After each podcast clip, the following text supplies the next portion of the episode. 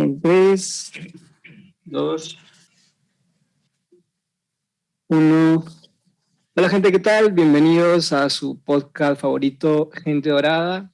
El día de hoy eh, estoy con un invitado bastante especial, que cual ya había, desde antes que empezara ese proyecto, ya sabía quién iba a ser el primer invitado y aquí tenemos a, a mi papá. Hola Benjamín, ¿cómo estás? Bien, Acá estoy para la solicitud que tú me sugiriste, a ser entrevistado y responder algunas preguntas que tú tal vez me harás, mientras no sean incómodas. Claro, eh, como había comentado en el primer video, este formato de Gente Dorada es básicamente una conversación, una charla con personas a las cuales yo admiro, respeto y obviamente eh, sabía que el primer invitado tenía que ser mi papá. Entonces, este, te agradezco también por el hecho de estar aquí y conversar y delante de una cámara, ¿no? que no, es una conversación normal tal vez que, que tuviéramos tú y yo. Entonces, no quiero que sea un cuestionario esto, pero mi primera pregunta sería, ¿tú por qué crees que yo te admiro, por así decirlo? ¿Tienes algo en mente?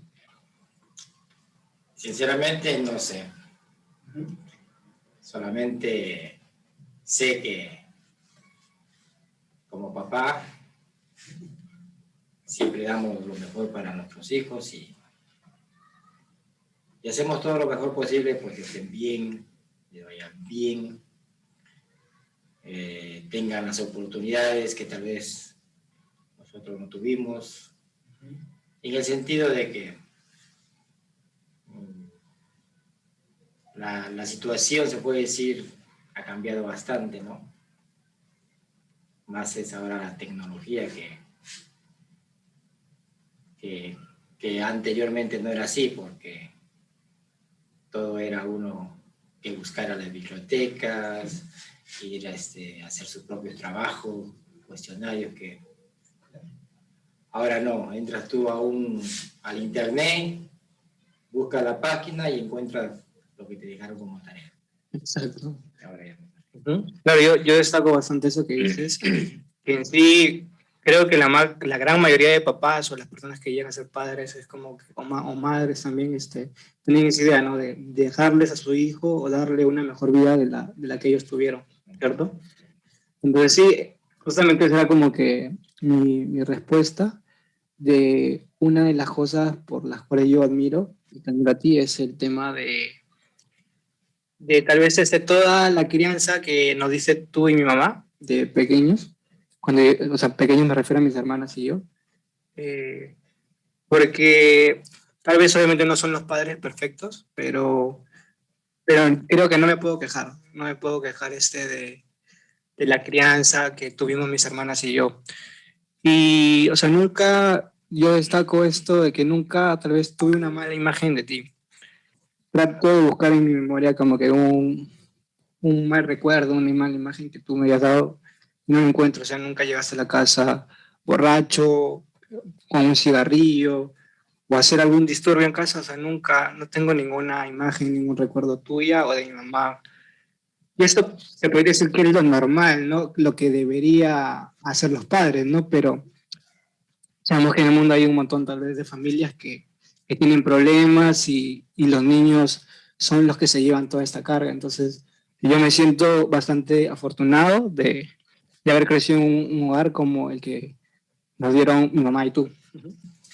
Bueno, hijo, yo también antes de eh, continuar con lo que tú estás describiendo, quiero aclarar ciertas cositas con respecto a, que, a las oportunidades que yo tal vez no tuve, ¿no?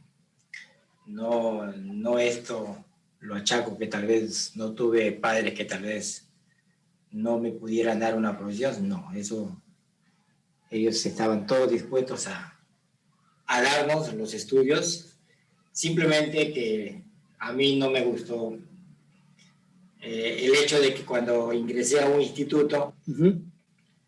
¿qué pasaba? Que eh, me escribí para el, el tema de Veterinario, creo que. Veterinaria. Ajá, sí. veterinaria.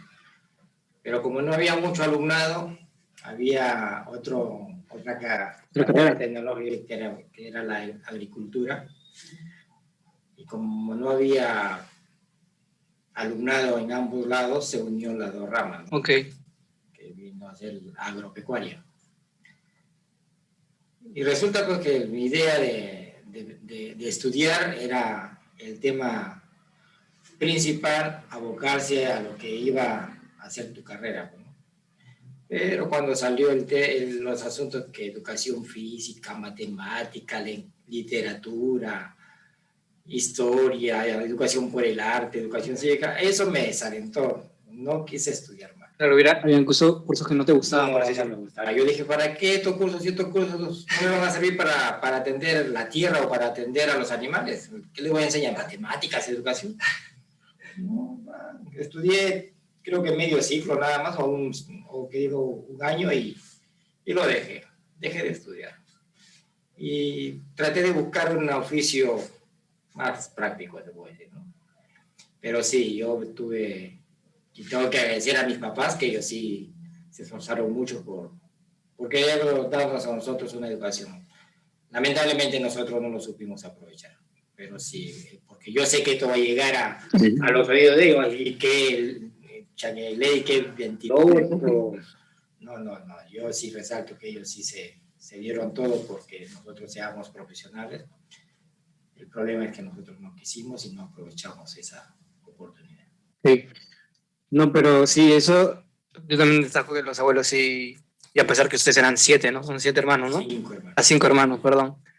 Eh, y nada, eh, también otra, otra de las cosas este, que yo quería mencionar el tema de todo, tal vez el cambio que, por ejemplo, hace unos días te escuché hablando en lo que tú haces con la iglesia, el tema de, de las lisuras, que tú, tú dices que, ahí dijiste que antes eras como que un boca sucia y todo, pero yo acá, como te digo, mi recuerdo en mi mente es como que nunca te escuché eh, decir algo. Pues. Entonces, ¿cómo fue ese cambio que, hubo en tu vida?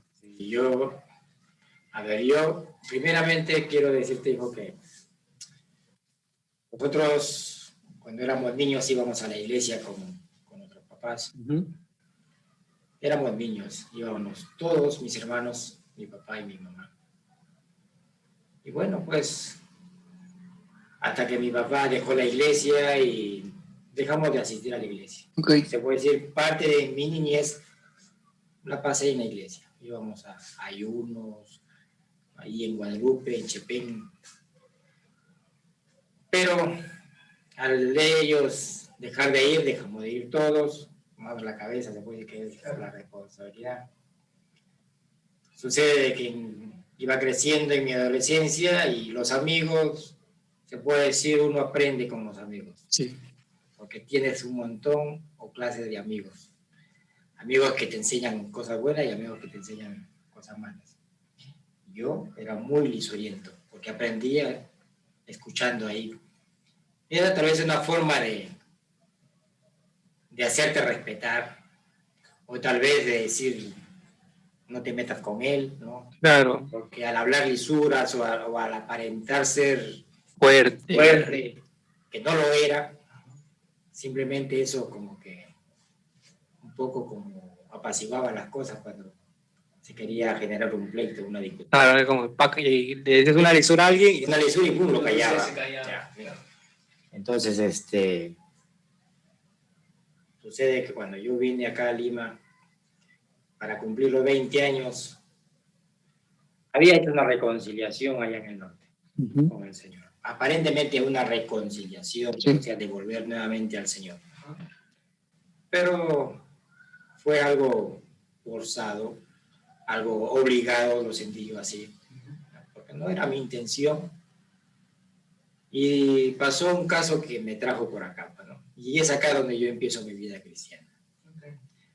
Acá en Lima, a partir de los 20 años, empecé a asistir a la iglesia por mi tía Rosa. me invitó mi tía Rosa y, y ahí esa relación con el Señor me hizo a mí poco a poco eh, ir cambiando en mi forma de hablar. Bueno, nunca pensé que tal vez iba a dejar de hablar las palabras veces que hablaba, porque todo, cualquier palabra tenía que ir sazonada, aderezada con un ajo, una cebolla. Claro. Y esa era porque yo así me había acostumbrado, ¿no? Y, y eso le doy gracias a Dios que me ayudó a poder dejarlo, porque sí, yo me puedo enojar, me puedo... Pero no, no, Pero no sale una lisura de mi boca. Claro. ¿no? Como tú mismo habrás visto, hijo. Con tu mamá tampoco. Hemos tal vez tenido diferencias, ¿no? pero yo siempre he tratado de, de mantener la tranquilidad en, en, mi forma de hablar con ellos o con ustedes, a pesar que también me sacan principio. Nunca he vociferado una palabra que me pueden decir, papá, ¿para qué hablas de no? Claro, como que no. Es, yo, yo le doy gracias a Dios a eso, porque Él me ayudó bastante, ¿no? Me ayudó bastante. Y ya pues, como digo, a veces uno, uno puede cambiar si también se propone hacerlo. Claro, exacto. No, nunca, creo que mis hermanos y yo no podemos decir que tenemos como que esos malos ejemplos tuyos, ¿no?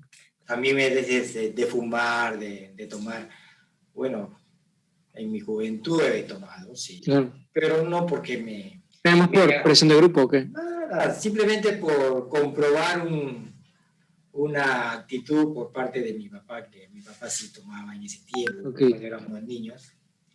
Y él a veces no tenía una buena borrachera, bueno, él se ponía majadero. Okay. Pero cuando le pasaba, según él no se acordaba de lo que Ah, hacía la cosa. okay. Entonces yo digo, este, ¿será cierto que uno realmente No se acuerda. por las cosas que hace?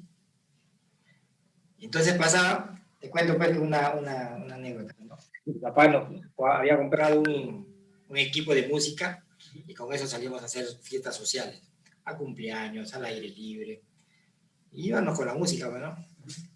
Y sucede que en una casa de un señor vamos a, a celebrar su cumpleaños y mi papá se ponía a tomar a veces. Y en esa reunión estábamos bacán, haciendo la fiesta, todo, hasta que ya los tragos van y tragos vienen, comenzaron a marearse y, y mi papá comenzó a cruzarse. ¿Ok? A cruzarse, o sea, Ah, ok, ajá. Sí. ya a comportarse mal, pues, ¿no? Sí. producto de la borrachera. Y se genera una discusión ahí. Y mientras yo estaba con una, un cassette, escuchando música de rancheras, sin querer, porque eso tampoco... La cambiaste y se amarró. Nada, nada. Simplemente no sé qué pasó, se apretó el rec para grabar y se grabó el momento en que mi papá discutía con el señor en, casa. Ah. Y tuvimos que parar la fiesta, todo, juntar todo y venirnos a la casa, bueno. Yo le llamé la atención a mi papá que porque se había puesto malcriado. Claro. Pero como estaba borracho no, no entendía. Así que como yo tenía siempre en la casa, eh, se puede decir, la responsabilidad, no responsabilidad, sino los cumplí con uno de los quehaceres de la casa, que era limpiar la casa, asear la casa. Siempre prendía mi música y escuchaba la música, bueno. Y escuchaste la grabación. Y en eso, pues, este, puse la, la música, la- el cassette de rancheras, y a mitad de cassette, ¡plup! se para. Entonces yo pensé que alguien lo había parado, bueno, salí a ver, y cuando voy a ver, me estoy acercando, ¡pum! se escucha la voz, y lo dejé que hablara. Y era mi papá hablando, pues. Entonces, este, terminé de escuchar toda la conversación, todo lo que había pasado en ese momento. Ah, dije, esta es la prueba de que mi papá se portó mal. Ahora que viene del campo, le voy a decir que ahí está la prueba. Que él ¿Cuántos años tenías? tendría en ese tiempo fue 12 años, 13 años. ¿no? Entonces mi papá viene de- del monte de trabajar y le digo, papá, le digo, acá encontré la prueba de que tú el otro día te pusiste, te digo, malcriado en el cumpleaños del, señor Currutaca, le digo. Me dice, ¿quién? Tú, pues le digo, mira, ¿quieres escuchar? Y le pongo el cassette. ¿Lo hice escuchar? No, no, eso no soy yo. Papá, eres tú, le digo, no escuchas tu voz. Ahí estoy hablándote. ¿Tú crees que quiso aceptar? No, no era él. Entonces yo digo, pues, ¿será cierto de que realmente uno no se acuerde estando borracho? Entonces, este, cuando empecé a estudiar en el instituto, con los amigos salíamos así a tomar este, Fin de semana. tragos cortos, ahí salíamos del instituto. Cualquier día. En cualquier momento, ahí, hoy vamos a pasear, porque a veces lo, pro- teníamos horas de clases. Huecos, ¿no? Huecos ahí. Vamos, salíamos de- de- del instituto y los amigos compraban pues una concordia, un pisco y la mezclaban pues así como ese, ¿cómo le llaman esa bebida? Y nos poníamos a tomar ahí, pues, ¿no? Y así empecé a, a probar un poco de trago. Luego vino la fiesta de la ciudad en diciembre y vino un, un- un primo de Limoncarro que se llama Cocoroco. Estaba también mi- mis hermanos y otros primos. Nos pusimos a tomar ahí. Entramos a un toldo y pedimos cerveza, pedimos que comer. Nos quedamos, yo recuerdo que fue desde las 10 de la noche casi hasta las 4 o 5 de la mañana. Yo me recordaba por dónde iba, con quién estaba, qué hacía, a quién saludaba, cómo caminaba. Entonces llegué a la conclusión de que el borracho es un convenido, porque a él le conviene olvidarse de aquello que De aquello malo que hizo también. Exactamente. Y de aquello bueno, sí, sí lo recuerda. Es un con- convenido, bueno. Y él llegué a esa conclusión. O sea, pues, no es que el alcohol te haga olvidar, bueno, a menos que otros puedan decir, no, que de repente tiene laguna mental, laguna o mar tendrá. O sea, 90. Así, no, le digo eso. Pero no era mi, ¿Y el cigarro nunca probaste? no. El cigarro me, me ofrecieron fumar un cigarro. En ese tiempo se vendía el Inca, que no tenía filtro. Y eso me lo eh, así ofrecieron cuando falleció la, la hermana de una amiga ahí por barrio que había fallecido. Me lo dieron, lo guardé en mi bolsillo, al siguiente día lo prendí. En la casa lo prendí, cuando no estaba mi papá. Lo prendí y agarré un trapo para, para botar el humo después de, Claro. Se dice, fumar. Y cuando lo soplo en el trapo, se ve, se ve ahí que eh, se puso amarillo, un trapo blanco se puso amarillo, ¿no? Y yo escuchaba de la nicotina, que Claro, los efectos, ajá. ¿no? Y eso, y eso realmente cuando uno lo fuma, pues se va al pulmón, imagínate, si en el trapo queda así como está el pulmón de aquellos que fuman, bueno. Y no, nunca, nunca fumé, se puede decir cigarro. Sí he tomado, pero tampoco no ha sido mi debilidad. No ha sido mi debilidad. Eso lo tomaba así. Hasta que cuando vine por acá también a Lima, entré a, a entrar a- al trabajo de construcción y ahí también, pues, ahí. Ahí todo, siempre Las- toda la construcción. Hay amigos, amigos que son tranquilos, otros que son bandidos. Claro, esa mala fama de los de construcción Ya, que pues. siempre toma. Y a mí me conocían porque yo, yo El era, hermanito. Llevaba mi Biblia al- al trabajo. bueno. Claro. Y ahí te cuento pues la historia que cuando yo empecé a, a trabajar en construcción, eh, un compañero de trabajo que no lo conocía porque era la primera vez que yo entraba a la, a la empresa, me vio con mi Biblia en mi hora de refrigerio. ¿no? Y él me dijo, este, ¿qué? ¿También tú eres hermano? Uh, me dice, mira, yo te doy un plazo de una semana de plazo de que con una Biblia vendrás ese tiempo. De ella no lo vas a venir. yo lo miré pues, sorprendido, ¿por qué me dice eso? Le digo, ¿Por qué le digo? No, me dice, así vienen varios, me dice acá, que son hermanitos, y ahí se mete en un cuarto, ahí en su vestuario, leen su Biblia. Y digo, ya, pues, pero ¿qué- cuál, ¿cuál es la ofensa, el agravio que se les produce a la otra persona? Bueno, si ellos quieren... ¿no? No, pero si son, dice, solamente son apariencias, me dice. Así le digo. ¿Por qué le digo? Ah, porque yo le di, me dice, me cuenta pues que había hecho a un compañero que llevaba su Biblia, lo había invitado un fin de semana, lo iba a llevar a un restaurante y les presentó ahí pues mujeres de la vida y hombres de mala vida. Y el hombre cayó. pues, Cayó. ¿no? Y él se mofaba de esa hazaña supuestamente. Pero él no esperó la respuesta que yo le iba a dar. Yo le dije, mira, qué grande tu hazaña, le digo, loco, le digo, porque así lo trataba. Pero ¿sabes qué le digo? Tú no sabes con quién te has metido, le digo. Tú te has metido con un hijo de Dios, le digo. ¿Y sabes lo que dice la Biblia con respecto a las personas, le digo, que hacen tropezar a sus hijos? Que dice Dios, le digo en su palabra. Ay de aquel que haga tropezar a alguno de mis pequeños. Mejor le fuera que se le atase una piedra de molino al cuello, y se le arrojase al mar antes que haga tropezar a alguno de mis pequeños. Tú no te has metido con cualquiera, tú te has metido con un hijo de Dios y eso lo vas a tener que asumir, le digo después, como consecuencia. El hombre no supo qué decir. El hombre, a partir de ese momento, te puedo decir, se entabló una amistad conmigo. Nos hicimos buenos amigos. Pero con tú me dijiste que era como que varias veces como que él seguía en esa postura de... Sí, él se burlaba de los creyentes, se, se, se burlaba de los, de los hermanitos, se, se, burlaba aún de los casados, porque era soltero y pero era cuarentón, pero y a los que eran casados los trataba, se burlaba, bueno, le hacía bullying, como se dice. No es normal, pero no, así que me hice bien pata, fue mi, maestro carpintero en construcción, me enseñó bien para que, buen, buen maestro.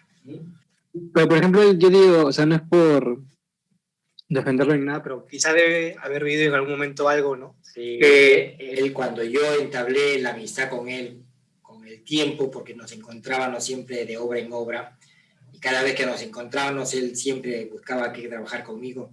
Me decía, hermano, vamos a trabajar juntos. Yo era su ayudante, él era mi maestro, bueno. Y, y me jalaba, pues, y trabajábamos. Y él me defendía cuando alguien quería sobrepasarse, faltarme respeto él me defendía. Y en ese trato cotidiano... De confianza. Se puede decir que generó confianza y comenzó a contarme su, vida. Y su vida fue muy perdida, se puede decir, porque así él me lo cuenta. De los cuatro o cinco hermanos que eran, él era una persona que era muy borracho, mujeriego, es, dormía en las calles. Y esa forma de vivir muchas veces como que en parte a sus hermanos los avergonzaba, pero a pesar de todo eso, él pudo salir de eso. Entonces, pero a las consecuencias de esa forma de vivir, sucedió que dice, me enseñó sus cicatrices en sus rodillas, que le intentaron dejarlo paralítico. Con pico de botella, le hincaron en las rodillas y le hincaron en la parte de la... El muslo, ¿no? el coxis. La columna tiene ahí la cicatriz del pico de botella, que intentaron dejarlo muerto o inválido. Y sobrevivió a todo eso. Entonces cuando él me contaba esa historia, le digo, tú estás vivo, le digo, no porque tengas suerte, no porque te la libraste, no. Tú estás vivo porque la misericordia de Dios estuvo contigo. Y tú eres un testimonio de lo que Dios puede hacer contigo, no solamente de lo que ya ha hecho, sino puede hacer y así. Y ese compañero, pues, llegó un tiempo que se enamoró, pues. Se enamoró y estaba correteando por los papeles para casarse. Ya, pues, le tocó el turno de hacerle bullying a él. El que nos llamaba idiota a los casados, todo. ¡Ay, idiota! y entonces había que decir, pues ya, caballero, pisó también el papel de de los casados. Los casados le tocó. Le tocó. Pero de ahí viene otra consecuencia. Bueno, ¿Qué pasó? En sus relaciones, se puede decir, él anhelaba tener un, hijo, bueno, con su esposa. Y no podían tener hijos. ¿Pero por, por quién? ¿Por él o por ella?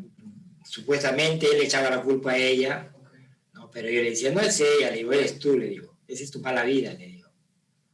Pero bueno, le digo, vamos a suponer ya que los dos sean tal vez por la edad que ya tienen, porque también eran maltones también, Entonces, más o menos como a los cuarenta y tantos, cincuenta años más o menos se casó.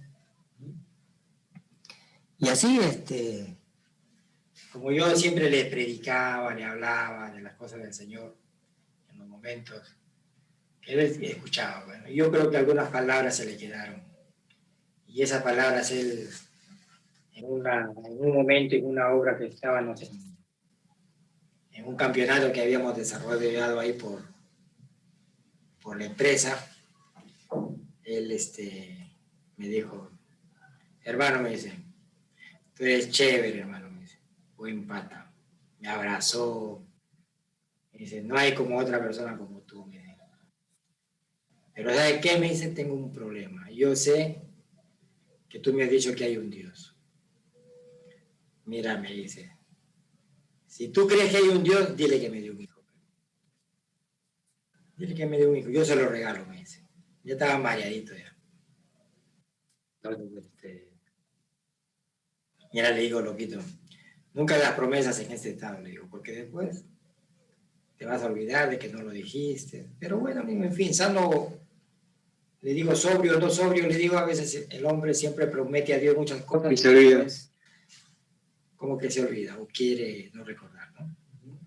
Pero le digo, yo te voy a hacer, o te voy a demostrar, le digo, que solamente Dios puede darte hijos. Porque Dios dice en su palabra que Él abre y cierra la matriz en la mujer. Y que nada es imposible para Él. Así que lo traje a la iglesia, lo pusimos en oración, había unas hermanas ahí que oraban. Lo pusimos en oración. A los días, se puede decir, llegó contento, en una mañana llegó contento, buscándome. Y llegó al trabajo, hermano, hermano, decía. Le digo, habla loco, hermano, pegó, pegó. Y no le entendía pues pegó, o sea, ¿qué, qué se refería? Ya, mi mujer está embarazada. Y, y ya, pues, digo, cuando llegó, ah, su loco, felicitaciones, pero le digo, loco. Y ahora te recuerdo, le digo, que prometiste al Señor que lo ibas a regalar. ¿Quién, yo? No.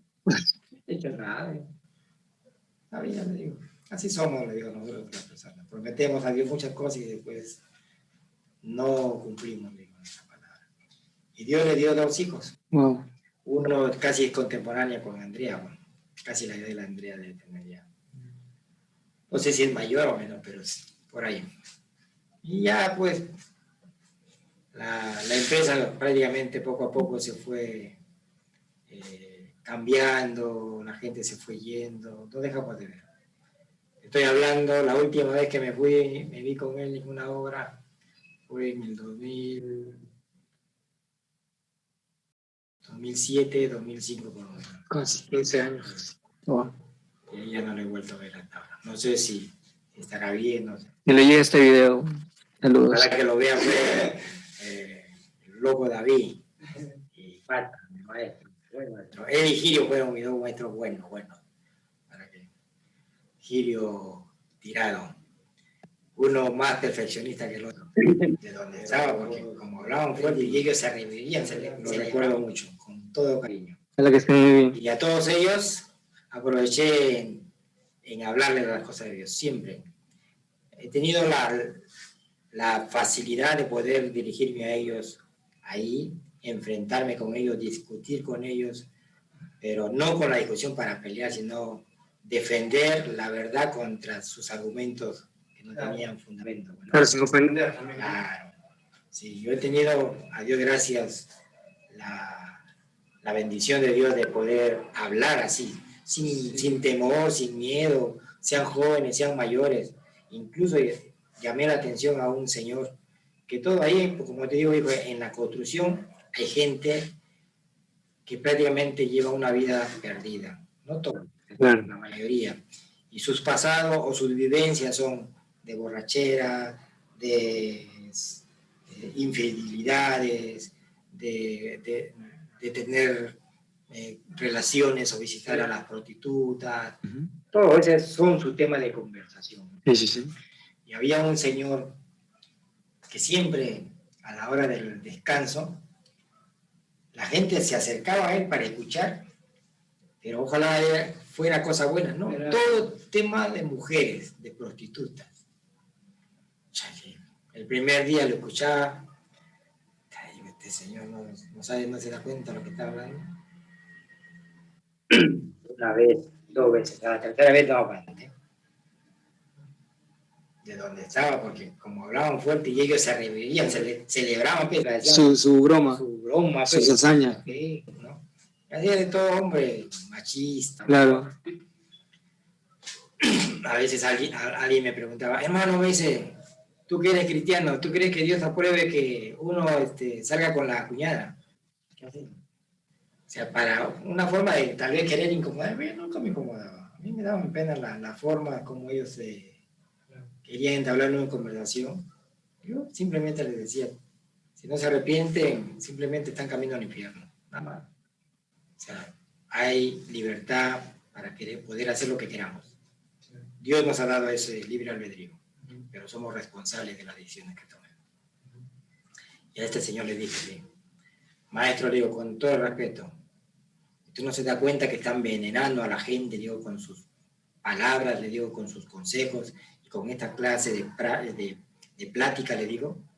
Y ustedes, le digo, no se dan cuenta, le digo, que los están, le digo, tomando como prácticamente depósito de basura porque es la basura que están metiendo a su corazón, está contaminando y corrompiendo.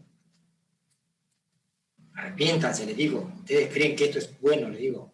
Un día van a dar cuenta, Dios, de las cosas que ustedes están haciendo, le digo. Le llamé así, tan firme, tan fuerte, se puede decir. El Señor se levantó fue la última vez que reunió a la gente ahí. Y después de ese momento, solito se iba a descansar. Nadie lo visitaba. Yo no, uno no puede hacerse de la vista gorda cuando, tú ves algo que está mal, tienes que, tienes que protestar, protestar porque estás siendo cómplice ¿no? del daño que se le hace a las demás personas. Personas a veces creen que eso es una broma, que no pasa nada, no. Eso afecta, afecta nuestra relación con Dios. Sí, yo también destaco eso de ti el tema de esa facilidad que dices de, de hablar de Dios a las personas. Eh, yo, mis amigos, la mayoría de personas que me conocen saben que soy cristiano, que creo en Dios, pero no a todos les he hablado. Ah, con los que he podido hablar siempre así de temas de, de Dios, aunque no creas con Piero y con, como he dicho, a veces cuando nos reuníamos después de la universidad este, a comer, entre conversación y conversación, pa, pues tocamos el tema de Dios. Y cada uno y daba como que eh, su opinión o cosas que uno ha aprendido dependiendo también de la crianza que cada uno ha recibido. Eh, ¿Y qué crees tú? Eso tengo una pregunta. Eh, depende de la crianza que tú tuviste, depende como que tu futuro, por, por así decirlo. Te criaron mal y eso como que automáticamente de mayor te va a ser una mala persona o crees que tú tienes como que... No puedo yo decir que me defino porque me criaron de tal o cual modo.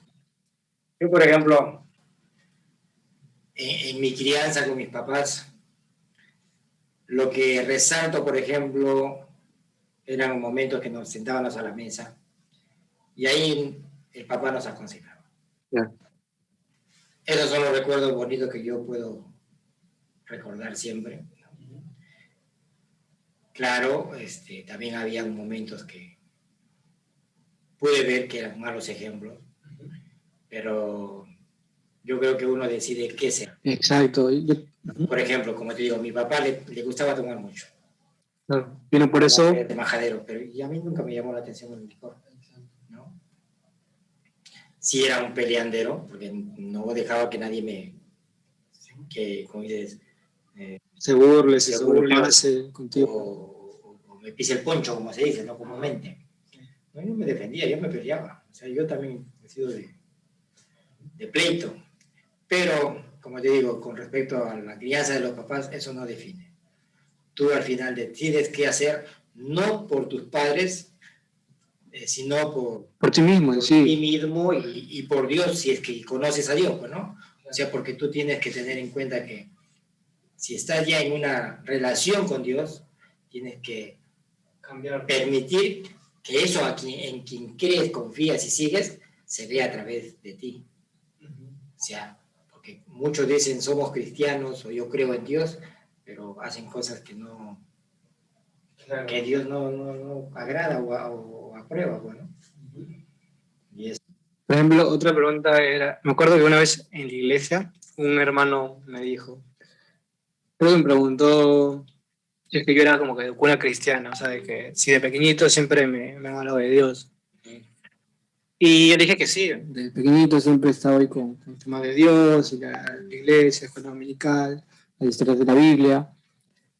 Y él creo que una vez me dijo que a los que nacen en cuna cristiana, eh, es como que tal vez algún- tarde o temprano, bueno, no, ahorita no estoy diciendo exactamente lo que él dijo, estoy tratando de recordar, como que tarde o temprano se te abre esa, esa este, Se curiosidad. te cae la venda de los ojos Claro, o sea, se y descubres que todo es...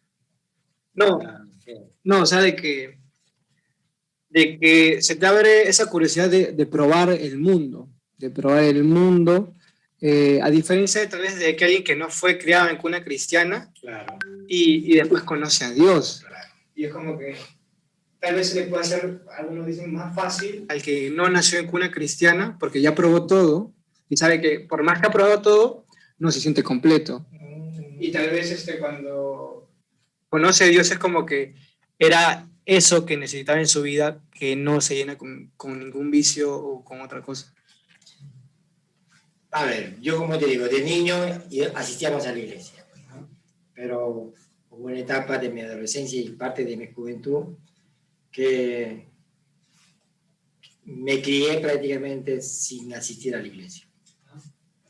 Y eso me dio, me dio pie a mí para realmente pues ser una persona malcriada, eh, que cometía cosas que no eran buenas, ¿no?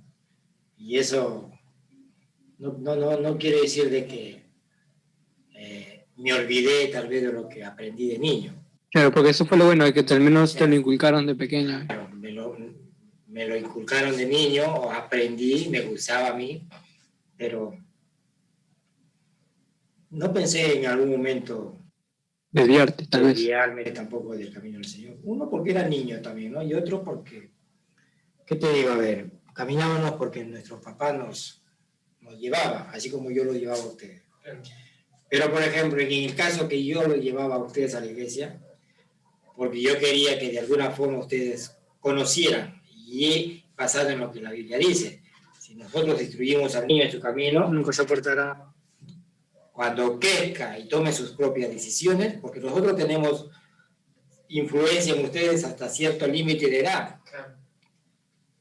porque las 24 horas después de ese límite ya no estaremos con ustedes y no sabemos qué harán. ¿no? Entonces, ¿qué nos queda? Simplemente orar para que Dios los guarde, los proteja, los cuide, ¿no? guarde su corazón, guarde su- sus emociones, guarde su, su, su vida de cosas que los puedan poner en riesgo, que, que lo lleve a la inmoralidad, que lo lleven a la corrupción, que lo lleven a perderse prácticamente. Sí. Entonces, no podemos hacer nada contra eso, en el sentido de estar protegiéndolo, pero le dimos una base. Y esa base va a servir para que Dios después hagan ustedes el resto del trabajo. Sí. Claro. Ustedes querrán en algún momento tal vez este, querer probar, como se dice, las cosas del mundo, ¿no? Pero tienen algo ahí de parte de Dios que es su espíritu, que los va de alguna forma a guardar, a proteger. ¿no? Y esa es mi confianza, esa es mi seguridad de que Dios lo hace así. Si, si ustedes en algún momento tal vez eh, puedan o no fallar, ¿no? Dios permitirá todo, porque de Él procede todo, Claro. ¿no? Él procede que nos sucedan cosas.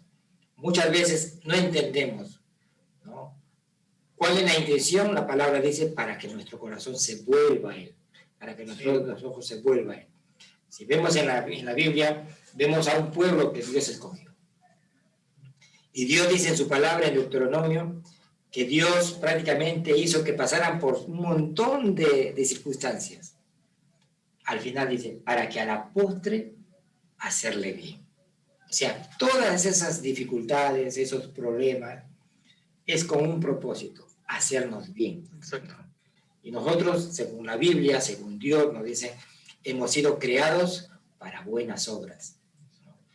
¿Por qué a veces no hacemos buenas obras? Simplemente porque o lo hacemos por ignorancia, desconocimiento de las cosas de Dios, o simplemente por rebeldía, porque no queremos ser manejados de alguna forma, se puede decir, ¿no? Porque Dios, como te digo, nos ha dado libre albedrío a todos. Él no va a ir en contra de nuestra decisión. Pero no te obliga. Va a respetar lo que nosotros elijamos. El libro de Romanos 1, 18 adelante habla la situación del hombre.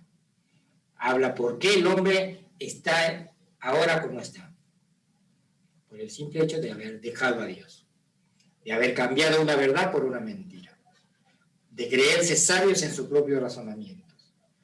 De creerse independiente de Dios, autosuficiente. Entonces las consecuencias, una mente reprobada, una mente realmente corrompida, una mente, una vida rebelde contra Dios, actos que desagradan a Dios, ¿no? Y que Dios los aborrece, ¿no? Simplemente es eso. Pero si nosotros volvemos a Dios, esas, esas cosas se revierten, ¿no? Dios las transforma o las utiliza para algo bueno. Eso es lo que pasa. Ahorita cambiando de tema, antes de que llegues al tema de la construcción, al trabajo de ahí, creo que una vez tú me contaste que trabajaste, una de las malas experiencias que tuviste acá en Lima era el tema de, de Guachimán, ¿no? Que estuviste en ese trabajo y creo que no duraste un día.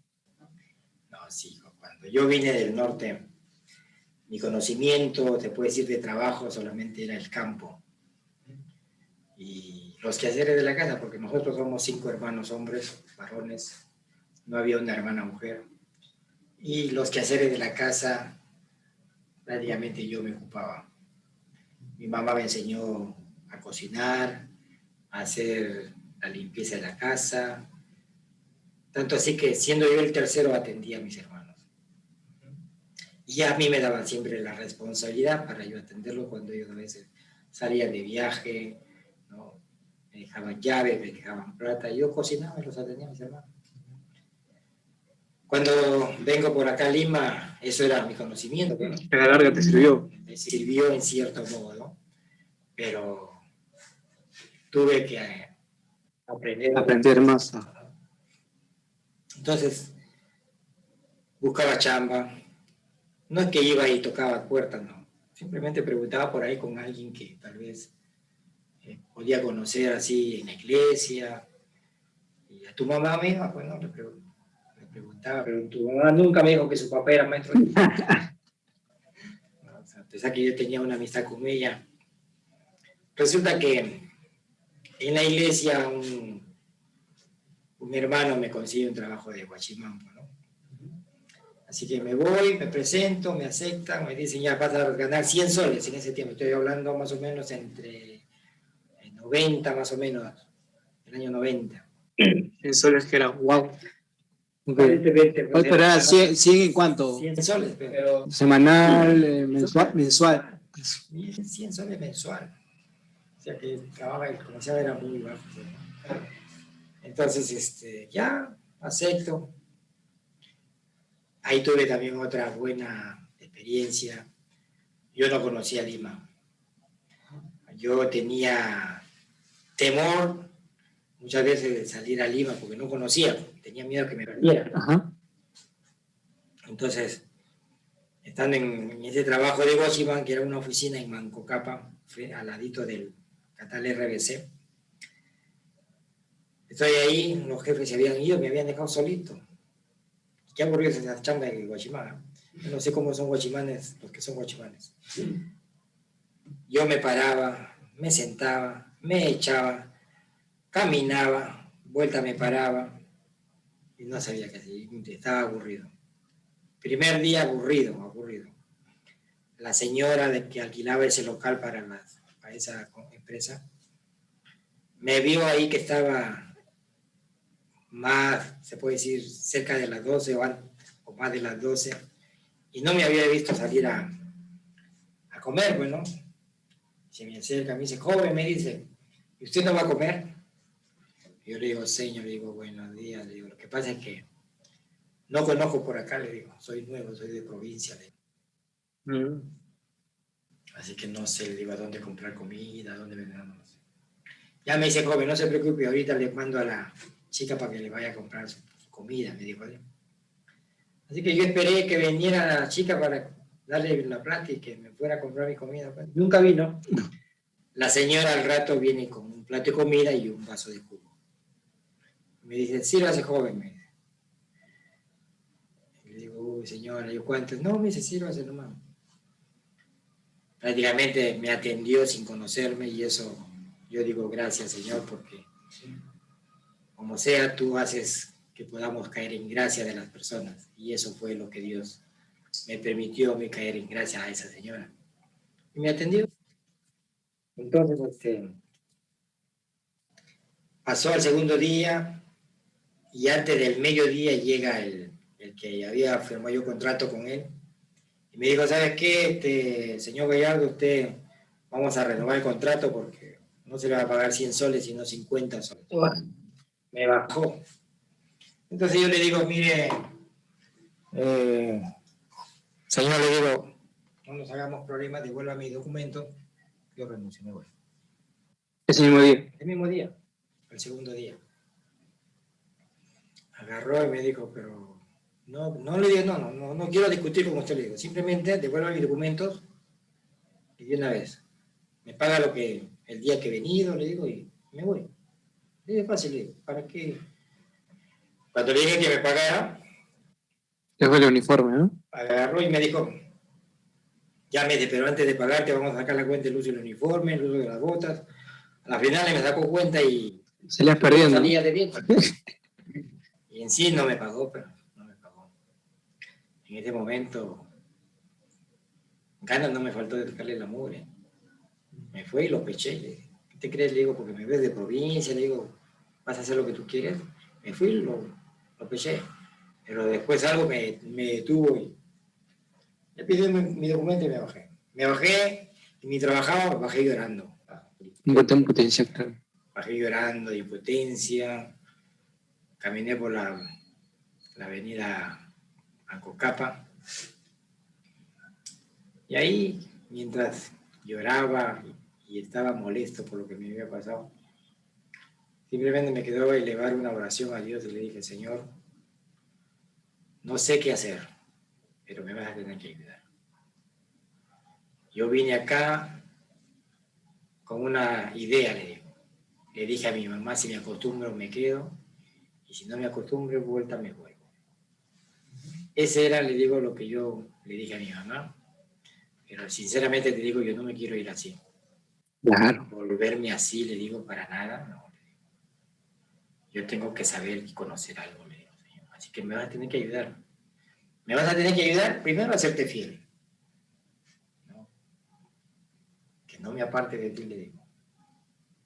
Yo sé que tú vas a recompensar, le digo todo. Y me puse a cantar. Me iba secando mis lágrimas, me ponía a cantar. Y me comencé a caminar por capa, como era temprano. Sí. Dije, voy a ir a, a conocer las calles de Lima. Y me fui caminando. Todo Manco Capa, llegué a Bancay, y a Bancay llegué al, Ministerio de Educación, que era Nicolás de Piérola, caminé todo Nicolás de Piérola, llegué al Parque San Martín, del Parque San Martín pasé a la Unión, de la Unión llegué al, Palacio de Gobierno, del Palacio de Gobierno caminé por Cusco, vueltas salí por Abancay, y ahí caminé a mi paradero que era en Leticia, donde funcionaba la 30, y pues tomé mi carro Así que tu mamá en ese tiempo ya con tu mamá a veces salía a estudiar, a trabajar, creo que tenía un trabajo, no sé de qué, una tienda, pero ya tu, mamá tenía la costumbre de ir por un lugar y venir por, un, por ese mismo lugar. Ya. Entonces yo cuando sabía que iba a salir, yo la acompañaba y la metía por un lugar, caminaba por otro lugar, y le enseñé a cómo... Las calles. claro, cómo ubicarse, a cómo salir de una calle a otra, sin perderse, bueno. Claro. Y ahora ella... Pues se conoce todo Lima. Se conoce todo Lima, pues, ¿no? Y ella vivía acá en Lima, yo... Pero tú conocías más de Lima. Yo conocía más. Siendo de provincia. Siendo de provincia. Yo llegué a aprender a conocer Y sucede que un día yo me perdí y ella se... me, ¿Lo ubicó? Estaba perdido. o sea, no, está Eh, mal y caminamos mal. Eh, pero- el alumno supermaestro. Y así pues. Ya, y entonces pues así, tuve esa experiencia con ese, ese trabajo de, de Guachimán, ¿no? Luego entré a trabajar con mi tío César en un laboratorio, eh, un lato- laboratorio de minerales, se llamaba Alex Stewart el laboratorio, en Surquillo. Ahí fue también otra experiencia, ya prácticamente cuando mi tío me lleva, me dice, hijo, vas a entrar a trabajar, pero hay una condición. Tú no me puedes llamar tío, así que no me conoces. ¿Pero por qué le digo? No, me dice que no, no, no aceptan familias ahí. Pero tú no tienes mi apellido, yo soy Gallardo, tú eres Castañeda. No, igual, no me digas tío. me dice. Ah, ya, ya. Me entrevisté con el encargado ahí, ya me aceptó y entré a trabajar en limpieza. Cuando yo veía a mi tío, le- se me quería salir la palabra de decirle tío, ¿no? Pero me acordaba que no debía decirle tío. Así que un día, limpiando los baños, este, me meto ahí a hacer limpieza, me pongo a cantar y me pongo a orar. Mientras cantaba, me viene al pensamiento sobre la condición que tenía de que, tenía mi tío ahí, no podía llamarle tío, ¿no?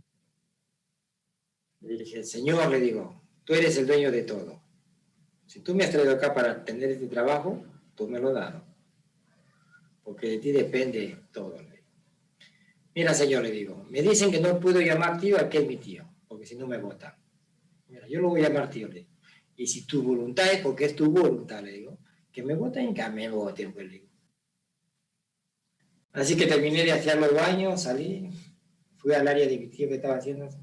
Tío, te hago una pregunta, no sé qué cosa, pero lo llamé tío y todos los compañeros volvieron a mirarme, bueno, sorprendidos porque yo lo llamaba tío, aunque sabían que yo era su sobrino. Y me dicen, ahorita te escucho aquí, te votan. No, ¿por qué me van a votar? Le digo.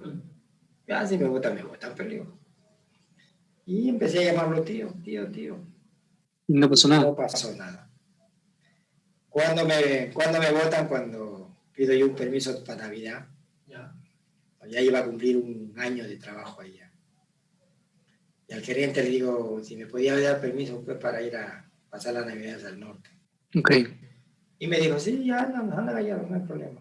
Pero le digo, dame un papel, pero le digo, para cuando regrese no me... Tengo una prueba de que me dio el permiso. No, me dice, anda, yo te estoy dando, confía en mi palabra. ¿Estás seguro? Le digo, ingenieros. Dice, te estoy diciendo yo. Confía en su palabra. Y me fui. En ese tiempo creo que eran cuatro o cinco días de vacaciones porque habían prolongado el feriado. Cuando yo llego, a los días llega mi tío César también por allá, a pasar vacaciones por allá. Y mi tío no había pedido permiso. Y mi tío ya se había quedado tres días y ya lo estaban llamando porque no se reportaba su trabajo. Y lo llama mi tía Rosa para decirle que venga porque los están buscando. Así que él regresa, cuando yo regreso de mis vacaciones, de mi permiso, me dicen, ya no trabaja usted acá. A ti te dijeron eso. Como no pudieron votarlo a él, me votaron a mí. Mm, Entonces, ya, me, me dio motivo para salir de ahí, que te digo, como siempre, yo soy una persona que reclama cuando hay injusticia, bueno. Como yo cumplía casi un año, tenía derecho a vacaciones, en todo lo que era mi liquidación por el tiempo de trabajo, cosa que no me querían reconocer porque aparte no tenía un papel firmado, simplemente entré de palabra, De palabra. y me pagaban normal, pero, pero no había firmado ningún papel. Y cuando me van a liquidar, me en ese tiempo creo que era como 150, 160 soles de liquidación por el tiempo de servicio, casi un año, como te digo. Y yo lo vi que era muy barato, muy, muy, muy poco lo que me querían dar. Para el tiempo que llevas. Y le digo, pero señorita, yo me faltaba un mes para cumplir un año y yo tengo ya derechos a vacaciones. Le digo al señor, ¿sabe qué? Voy a tomar 50 soles y me voy al Ministerio de Trabajo ahorita para que me solucionen esto. Y me fui al Ministerio de Trabajo a presentar mi reclamo. ahí me dijeron, ¿cuánto quieres sacarle? Tenemos ahorita policía, me dijeron, me aconsejaron así. Ya le sacamos ahorita falta. Cuando me dijeron eso, vine, pensé en mi tío, porque mi tío es el que estaba trabajando ahí. Pero mi tío me dijo, este, no hagas problemas, hijo. que se sacaron y, y, me van a hacer a mí la vida imposible, como dice. Claro, si él se queda ahí, lo van a estar ahí. Entonces, por él agarré, acepté lo que me dieron en ese tiempo. Entonces, claro, ya me reconocieron mis vacaciones. Y ya salí. Ya había pasado casi un año, dos años, creo, ahí ya acá en Lima. Y cuando entro a la construcción, para entrar a la construcción, primero entré a un taller de carpintería por un hermano.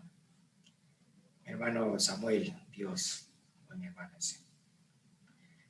Y él me ofreció este trabajo pues, de carpintería como ayudante para aprender. Como era solo, soltero, ya le dije.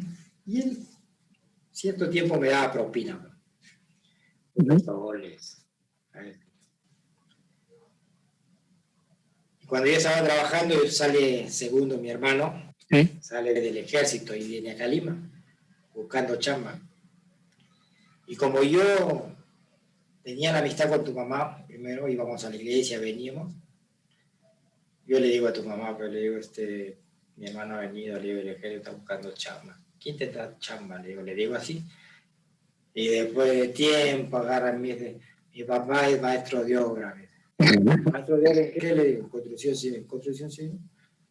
Sí, me dice, él tiene acá un trabajo por San Borja, me dice. Y ahí le dije, pues, a ver, dile a tu papá si le puede llevar a tu a mi hermano, le digo, aunque sea por una semana que lo pruebe, pero digo, si, si ve que rinde, que lo mantenga, y si no, que lo bote, peligro. Así que se lo llevó, pues. le dio chamba por una semana, y una semana nomás trabajó porque lo vio de que no era para ese trabajo. Ok. Así que le da sus obras a su hija y me lo da a mí para ayudarle a mi hermano. Y yo de curioso hablo su sobre de mi hermano, pues no me recuerdo bien si eran 60 soles por esa semana que él había trabajado. Pero que era lo que tú, más de la mitad de lo que ganabas. yo, yo, yo, yo, lo ganaba así cada 15 días porque era una propina. Claro. Que, en realidad no, yo no acordé que, que, él me pagara, sino que él me daba así como una propina y yo le agradecía. Aparte de que como que no lo necesitaba porque era soltero, pues, ¿no? Claro. Y vi eso y dije, ¿que esto paga? Le digo, sí, me dice. Que ya no lo va a recibir a mi hermano porque te queda, sí, me dice, no es para eso. Ah, ya, digo. ¿Y le puedes decir a tu papá que me lleve a mí? Le digo. Y ahí empecé. Claro. Empecé ahí, me llevó a trabajar. Estaba haciendo un sótano con una piscina, una casa de tres pisos. Y me dijo, tu horario de entrada, siete y media, hora de refrigerio de 12 a 1 y de 2 a 5 termina tu día. le dije, primera vez que iba a entrar a trabajar en construcción con él. Y cuando me dio la fe, las, las horas que tenía que estar ahí, le dije, ¿me puede dar tarea? Agarró, me dijo, haz lo que tú crees que es tu tarea. Así que yo agarré mi pico, mi lámpara, me fui a lampear a excavar y trabajé hasta las 2 de la tarde y me vine a la casa. Y al siguiente día me dijo, ya no vas a hacer tu tarea, te vas a quedar hasta las 5 normal. Porque de aquí yo voy a llevar gente a la empresa. ¿Quieres ir a la compañía? Ya le dije, bueno. Ahí todavía no estabas casado con mi mamá, ¿no? No, estaba soltero todavía. Estaba soltero. Así que ya pues empecé a trabajar con él y iba poco a poco, como era su cachuelo, él estaba, le encargaba a otro maestro ahí con él para que haga el trabajo y él se iba a la compañía, que, trabajaba para la compañía, estaba dirigiendo una obra. Y él poco a poco fue sacando gente y ahí llevándolos. Cuando ya el trabajo iba avanzando, los iba y los acomodaba.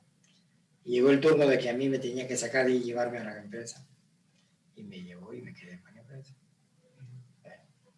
y ahí fue mi conocimiento de la construcción. Fui aprendiendo más. Fui aprendiendo más. La primera vez que, me, que veía a las personas que cargaban muy con mezca, pero venía el camión cargaba y llenaban zapatas, yo lo veía fácil. Ay, ¿para qué tira el buggy? Ya voy a agarrar el buggy, lo llena, me iba tambaleándome cuando voy a vaciar a la zapata, me fui con carretilla, con todo, me fui a la, a la mezcla. Dentro, pues, la cosa, saqué la No era como a veces uno lo ve, claro, tenía que ser mañoso para poder maniobrar. Exacto. Eso te jala con, si no sabes hacerlo, ¿no? Y a mí me pasó. Y así, poco a poco, fui aprendiendo, me daba tiempo para ir a ver a los carpinteros, a los fierreros, a los que leían planos, a los albañiles. Iba y me gustaba el trabajo. Claro, exacto. Entonces, este, pasaron como dos obras, creo. Y en la segunda obra, después que me sacó tu, tu abuelo la mure, batiendo mezcla, cavando zanjas, zapatas, en todo me probó y en todos rendía. Me dijo, ¿quieres aprender carpintería? Ya le digo, bueno, donde sea. Así que me mandó con un carpintero. En ese tiempo le decían mil amores a ese pata santo. ya, oye, santo, le dice, acá vas a trabajar con el hombre. Ya, maestro, ya, maestro, ¿qué traigo? Ya, este, para mañana traes tu wincha, tu paticabra, tu martillo y tu bolsa para tu clavo. Al siguiente día, pues, un bacán. Ya, maestro, acá estoy. ¿En qué le ayudo? No, me dice, tú solamente trae madera, me dice, tabla. Yo te voy a decir que necesito y tú vas y lo traes. Digo, pero ya le digo, ¿qué necesita ahorita? Voy, traigo. Ya me este, ¿en qué le ayudo? Estaba comprando techo. ¿En qué le ayudo? No, me dice, nomás, pásame las cositas cuando yo te pida. ¿Qué le digo? Pero yo quiero aprender, le digo, ¿me vas a enseñar o no? ¿Para qué me has hecho comprar mi, mi martillo, mi wincha si no lo voy a usar? No, me dice, igual te van a pagar. No, pero yo, yo, quiero aprender, ¿me vas a enseñar? Pero igual te van a pagar, me dice, yo lo hago. No, pero yo quiero aprender, ¿me vas a enseñar o no? No, porque hay gente así que, claro, es como que quieren ellos para que tal vez tarde o temprano no le quites tú su trabajo. Entonces yo le digo, mira, le digo, mira, este maestro, le digo, burrito de carga yo no soy. ¿Quiere burrito de carga? Allá le digo, en la parada hay un montón de gente yo, que le gusta cargarle. Yo quiero aprender, le digo. No voy a enseñar, trabaja solo. Voy a buscar a alguien que me enseñe.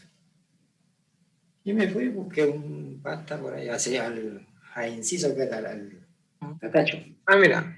Con él trabajé, él también trabajaba así con carpintería, pero trabajo rústico y a nivel de suelo, no, no le gustaba subir a nadie, tenía miedo. Le digo, Tatacho, trabajo contigo. Ya, pero estaba comprando zapatas con él empecé, hasta que le dicen, oye, este tatacho, para que compres acá una columna eh, en, esta, en esta pared, que una vez porque vamos a, a, techar ahí. Y esa columna era columna carabista, y no lo quería hacer, tenía miedo.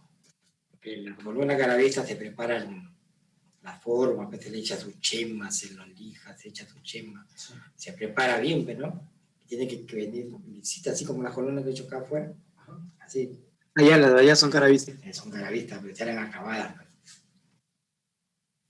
No, me dice, si no sale mal, vamos, le digo, sí he visto cómo lo hacen, le digo.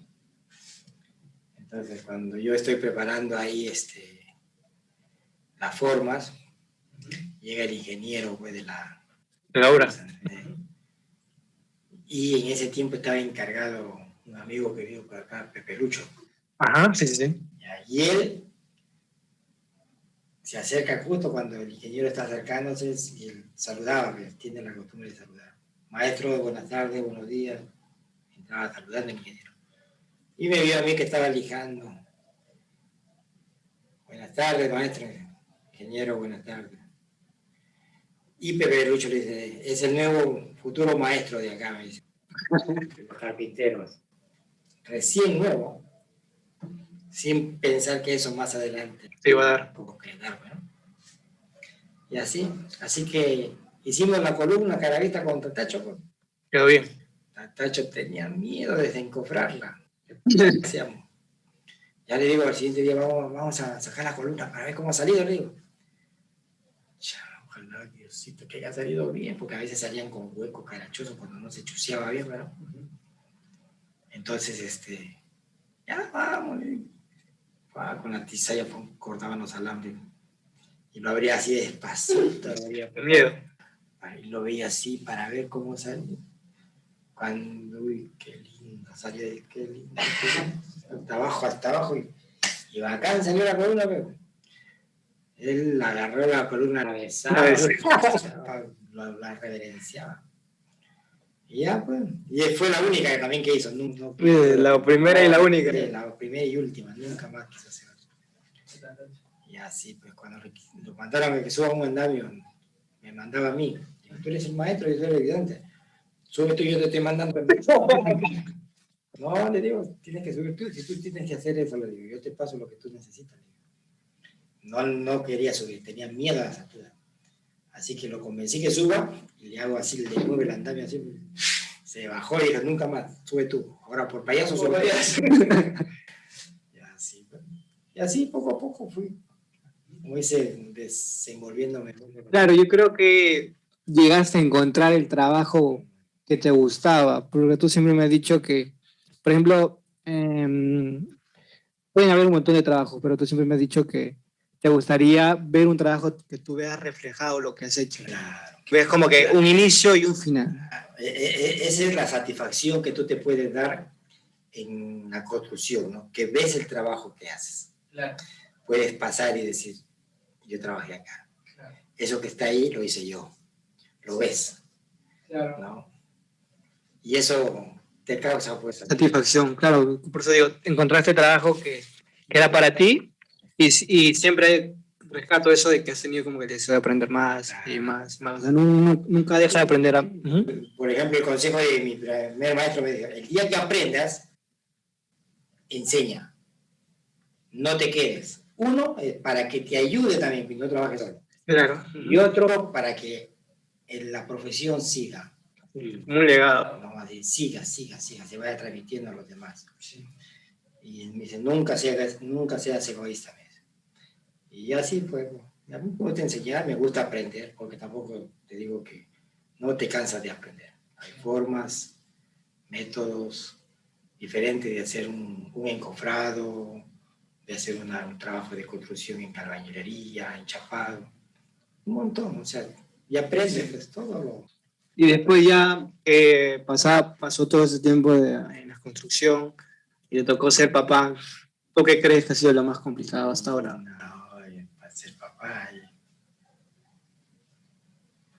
Ese es un tema que al principio tal vez me costó mucho. Me costó mucho porque aquí ya viene la infidencia, se puede decir, ¿no? ¿Cómo infidencia? Una infidencia de que, de que yo, por ejemplo, yo asistía a la iglesia. Y la infidencia es que yo le fallé al Señor. Le fallé al Señor prácticamente antes de casarme, me adelanté al matrimonio. Y sucede que cuando yo me entero que tu mamá estaba embarazada de Ruti, se me vino el mundo encima. En el sentido de que me acordaba de lo que David pasó, su experiencia. David el rey. El rey David.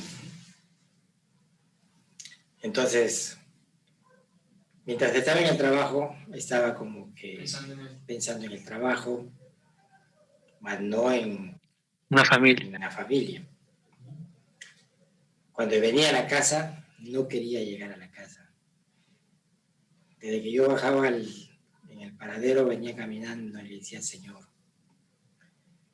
yo sé que hice mal, que pequé contra ti, pero lo único que te pido yo, Señor, es que, que mi hija, le digo, nazca sana, le digo. No te ensañes con ella, le digo, porque ella no tuvo culpa. Y eso a mí me mortificaba. No podía estar tranquilo. Yo me imaginaba lo peor que podía pasarle a mi hija.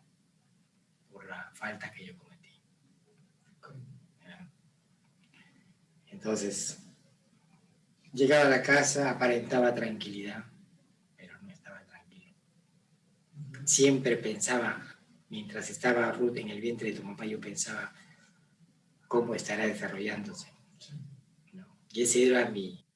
No tenías como que un temor de que Ruth pueda salir con alguna enfermedad, alguna discapacidad. Ese era mi miedo. Y yo siempre decía, Señor. Pedía perdón. Y así. Hasta que ya se dio y, y vi que Dios fue bueno, misericordioso, ¿no? Y que Él, yo creo que se apiadó de mí, se apiadó de mi hija. Y, y prácticamente fue una lección que aprendí y, como te digo, nunca más se pudo decir que, que cometí otro error. Quizás otra, pero que no era muy...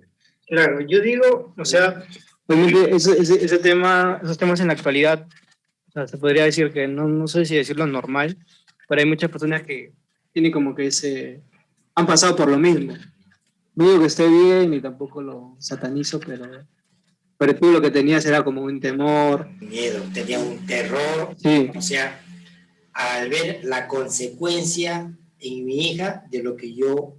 Claro, pero ¿por qué tenías esa idea? ¿Alguien te había dicho...? No, o sea, yo me... era como tu conciencia. ¿no? Eh, no sé, mi conciencia, otra vez el enemigo también, pues, porque el enemigo se aprovecha de todo para acusarnos, para hacernos bajonear, ¿no? para desmoralizarnos, mucho, mucho más para creer que dejamos de, ser hijos de Dios. Exacto, eso es. ¿no? Entonces, entonces decía, no, Señor, o sea, yo, yo le pedía perdón y le decía, Señor, ten misericordia. Yo cometí el pecado, yo cometí la falta, Señor. No permitas que mi hija nazca con algún defecto, con alguna a una normalidad, Señor.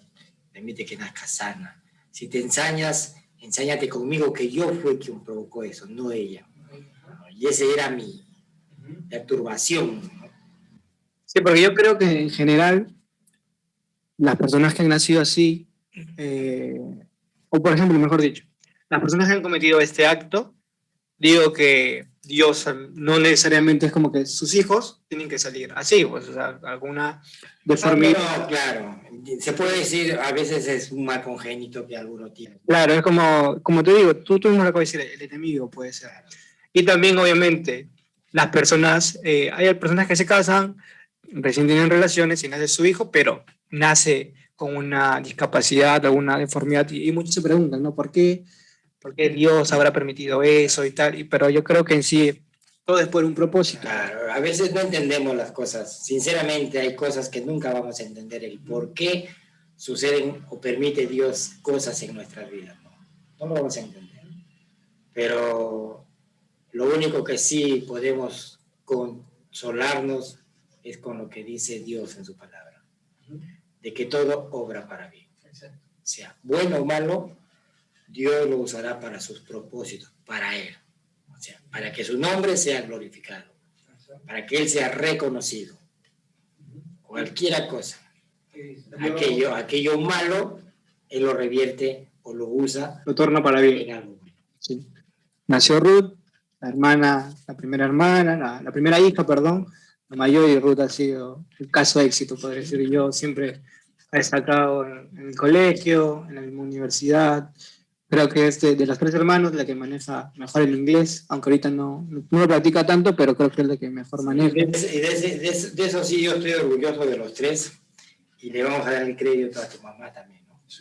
Porque tu mamá ha estado con ustedes, porque yo prácticamente por el trabajo no tenía el tiempo. No tenía el tiempo de, incluso de, de jugar con ustedes, como lo hago ahora con los nietos. Claro. ¿Por qué? Porque se dio el caso de que el trabajo me lo impedía. Te agotaba, es construcción, el bien cansado. Venía, cansado, a veces no venía a, ni a dormir, simplemente los veía a la hora que me salía a trabajar y cuando venía ya los encontraba durmiendo.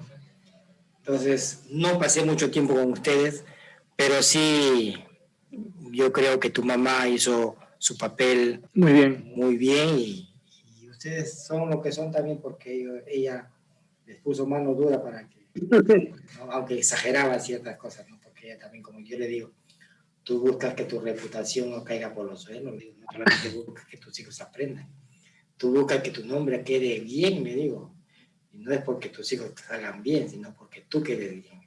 O sea, como que... Claro, porque ella no, ella no, ella no es el Benjamín que ella, uy, el hijo de, de, Soledad o el hijo de la China. Ok, claro. Yo, siempre, eh, a tu mamá yo le decía, tú le digo lo que haces, no solamente eres que exigente, le digo exageradamente exigente. Está bien, le puede decir que tienen que empeñarse, no, pero si ellos pueden dar más, está bien. Pero tampoco le puedes tú reprochar un 16, un 15, que también son notas mejores, o sea, no solamente 20, 20, 20, 20. Claro. Eso, ella exageraba, bueno. Yo, yo siempre le he dicho a tu mamá, sí. Tú, no buscas que ellos solamente salgan bien, tú buscas que tu reputación, le digo, no caiga por los suelos. Y ella, por más que de alguna forma quiso negar. Claro, puede ser un trasfondo, ¿no? Que a fin de cuentas ella tenía que... Lo hacía por nosotros, pero también por ella. Que no digo que esté bien o mal, pero era lo que pasaba. Y eso, y eso, y eso ayudaba bastante para a nosotros. que después ocupen los primeros puestos, sean realmente conocidos ahí, los gallardos, los gallardos, bueno gallardos. ¿no? a mí me llena de orgullo, pues, ¿no? O sea, dentro de todo, con todas las cosas que se puede haber presentado, me llena de Y como te decía, ¿qué fue lo más complicado este papá? O sea, a, lo largo de Ruth, Andrea y, conmigo. A ver, complicado. No, no creo que sea complicado, sino que a veces uno como papá añora y anhela que sus hijos puedan triunfar, ¿no? y luego formar su familia. Y no se dio eso, bueno, no se dio en el sentido de que terminaran primero su carrera y después se casaran, o terminaran su carrera y tengan una profesión y luego se casaran.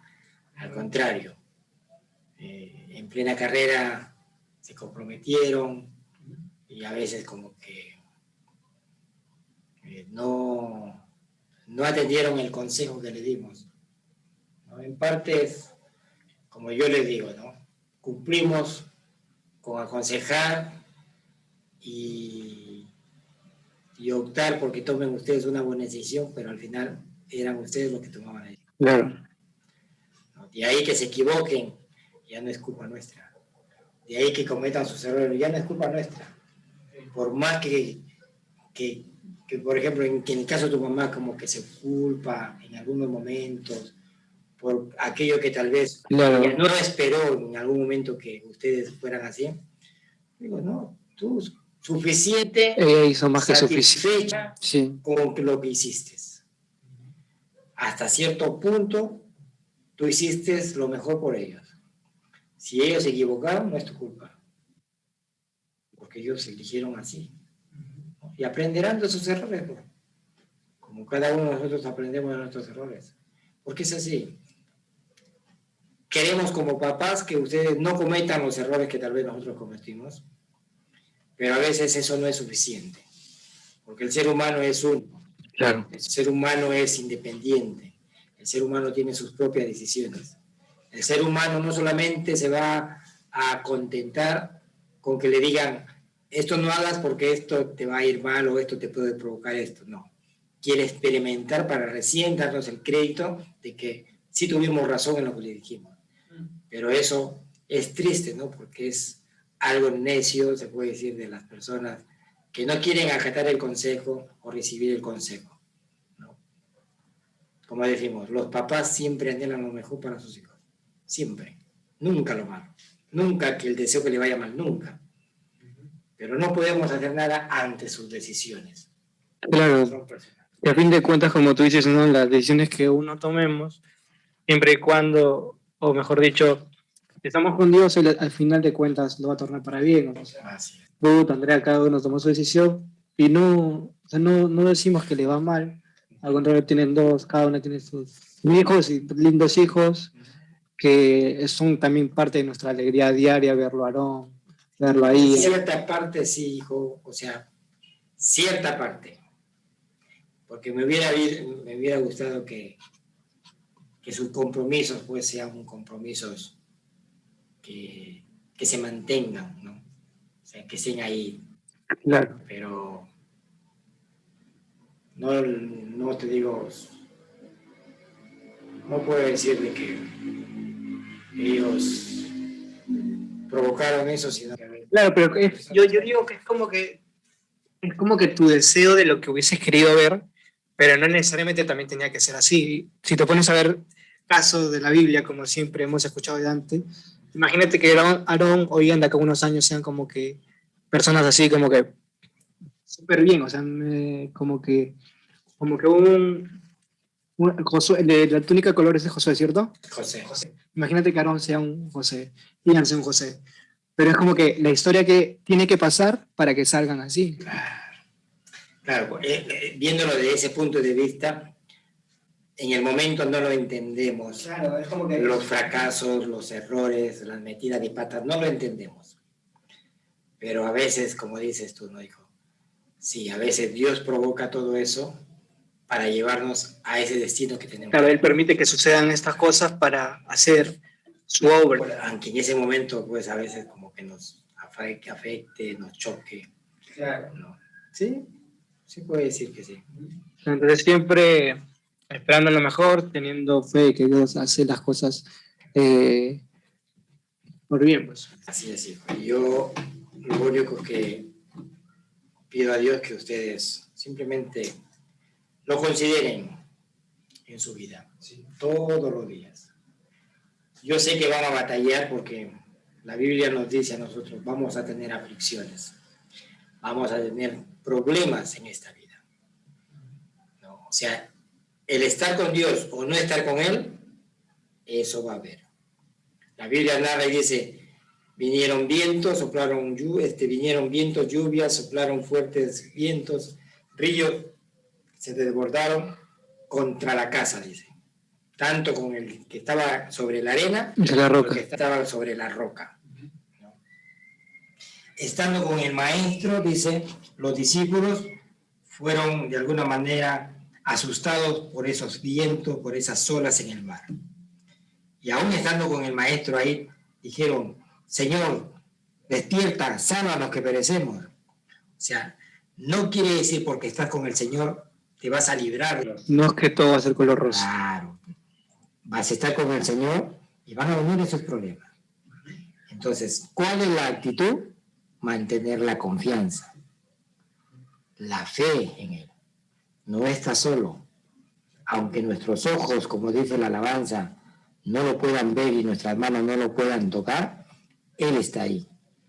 Está ahí para ayudarte. Y si te caes, si fracasas, metes una falta, cometes una falta, un pecado delante del Señor, dice, no temas, yo te ayudo, yo te extiendo mi mano y te levanto y te pongo firme nuevamente. ¿Qué es lo que tienes que hacer? Confesar tu pecado, arrepentirte y volver tu corazón a Él. Así lo dice, abogado tenemos a Jesucristo el justo. Él es la propiciación. Él es el medio por el cual vamos a ser perdonados, justificados. Pero dice y si confesamos nuestros pecados, Dios es fiel y justo para perdonar. Así es. Y eso nos debe dar a cada uno de nosotros que creemos en el Señor siempre a esforzarnos por mantener una vida de santidad, una vida íntegra, ¿no? Cuidarnos ¿no? de, la, de la gente, cuidarnos de aquel que lo ve todo, ¿no? Entonces, eso es mi anhelo para ustedes que son mis hijos, que más adelante tú que todavía eres soltero, mañana más tarde tengas una familia, inculque a tus hijos esas buenas, se puede decir, enseñanzas de parte de Dios para sus vidas, porque es lo único va a llevar a llevar una vida de éxito. No te digo que no van a tener problemas, los van a tener, pero van a tener la ayuda de Dios, que es lo más importante. ¿Y tu experiencia después de ser abuelo por primera vez, cómo, cómo fue? La, experiencia de ser abuelo. Ahí, como te digo, yo eh, cuando escuchaba por qué los hijos no son queridos como los nietos, ¿no? ¿lo entendiste? Yo entendí. Yo llegué a la conclusión de que los nietos obtienen el tiempo de los abuelos y aquellos que los hijos no lo no tuvieron. Y es como que Dios nos da una segunda oportunidad para reivindicar aquello que tal vez dejamos de hacer con nuestros hijos. Y nos da la oportunidad de que los nietos, para poder nosotros de alguna forma transmitir en ellos aquellas cosas que tal vez no se hizo con, como por ejemplo yo con Ian me he puesto a jugar, le he manchado así con sus acuarelas, así lo, nos poníamos a pintar en unas hojas de esas cuadradas, cuadrículas, y de ahí me puse a jugar con él, lo llevaba al colegio, lo traía del colegio. O sea, tiempo que a ustedes no le di. Ellos se lo. Claro, pero a fin de cuentas igual tú siempre nadabas tu tiempo en base a tu trabajo, pues. Claro, yo siempre había, no, tampoco he sido una, un ogro, como se dice, en el sentido de que... O mejor dicho, un irresponsable. Nunca no, sido porque, claro, eso ya no me toca a mí decirlo, le toca decirlo a ustedes, ¿no? Porque en realidad no, no he sido un excelente padre, pero tampoco he sido un mal padre. Claro. Ese es, creo que tengo, tengo la satisfacción de que no lo hice muy bien, pero tampoco no lo hice tan mal. Y eso del vínculo del, nieto abuelo siempre es bastante fuerte. De que el nieto siempre aprende las cosas del abuelo. Las, eh, por ejemplo, a mí me tocó vivir eso con mi abuela, Julia, pues, siempre.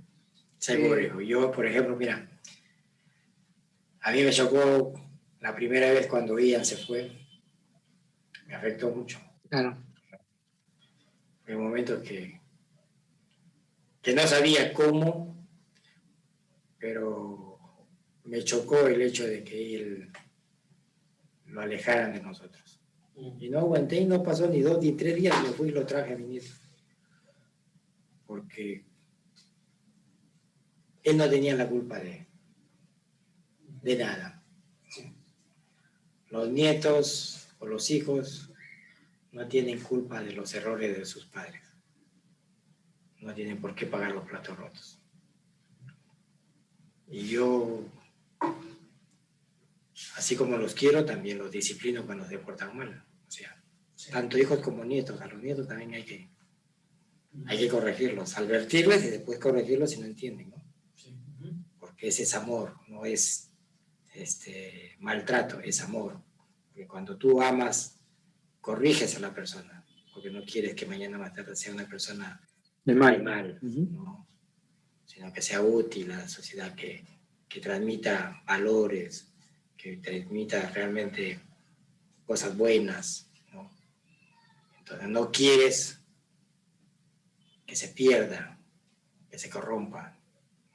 Entonces cuando hay cosas que a veces no podemos evitar que ellos están aprendiendo, porque ahora con el Internet sin querer ellos están mirando cosas y nosotros a veces como que ignoramos, pero se están a veces alimentando de cosas que para ellos aparentemente son buenas, pero que los están haciendo rebeldes, eh, desobedientes, eh, irresponsables, ¿no?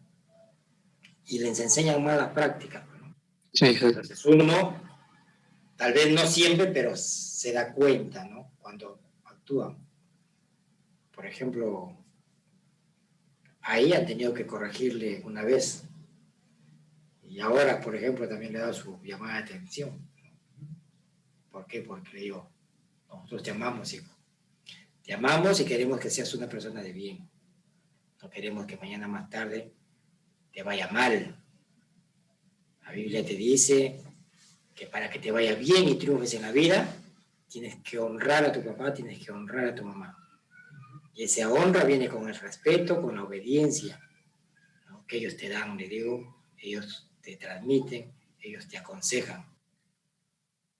Pero si tú actúas de forma malcriada, entonces te llamamos primeramente la atención y si no entiendes, te damos tu tastas. Y al final creo que quizá obviamente Ian ahorita no se da cuenta, pero cuando, con el pasar de los años, así como tú te diste cuenta este, del tema de ser abuelo, uno se da cuenta que todo lo que hacían los demás era por nuestro bien. Pues, o sea, algún día Ian va a entender que todo lo que... No, y ella me entiende, porque por ejemplo el día que le estaba hablando, por lo que había pasado con su mamá, le llamé la atención Solamente llamando la atención se puso a llorar. Yo le digo, tú tienes que ir, abrazar a tu mamá y pedirle perdón, le digo. Porque no solamente es cuestión de que ya me olvidé y nada.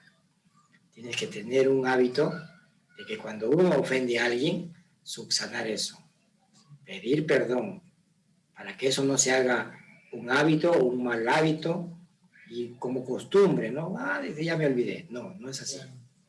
Entonces, le hablé fuerte y veía que no iba, pues, ¿no? Después que terminé de hablar, ya vaya con su mamá, le dije, abrace a su mamá y pídale perdón. Pero lo veía que no, no lo hacía, entonces le digo, Ian, ¿ya fuiste? No, me dice papá. ¿Por qué? Porque aún estoy llorando y no quiero ir llorando. Ya ven, le digo, ven para acá. Mira, hijo, yo quiero que entiendas que nosotros te amamos mucho, le digo. yo quiero que entiendas que si yo te llamo la atención, es para que tú entiendas que si no te corregimos hoy, tú mañana más tarde vas a ser una persona que cree que eso es normal, le digo. Faltar el respeto. No, es cierto. Tienes que entender, hijo, hay un principio en la Biblia. Tú tienes ocho años, ya prácticamente vas a cumplir ocho años. La Biblia dice, honra a tu padre y a tu madre para que te vaya bien y tengas larga vida. Es un principio. ¿Qué es honrar? Dar alegría a tus papás. Que ellos estén bien.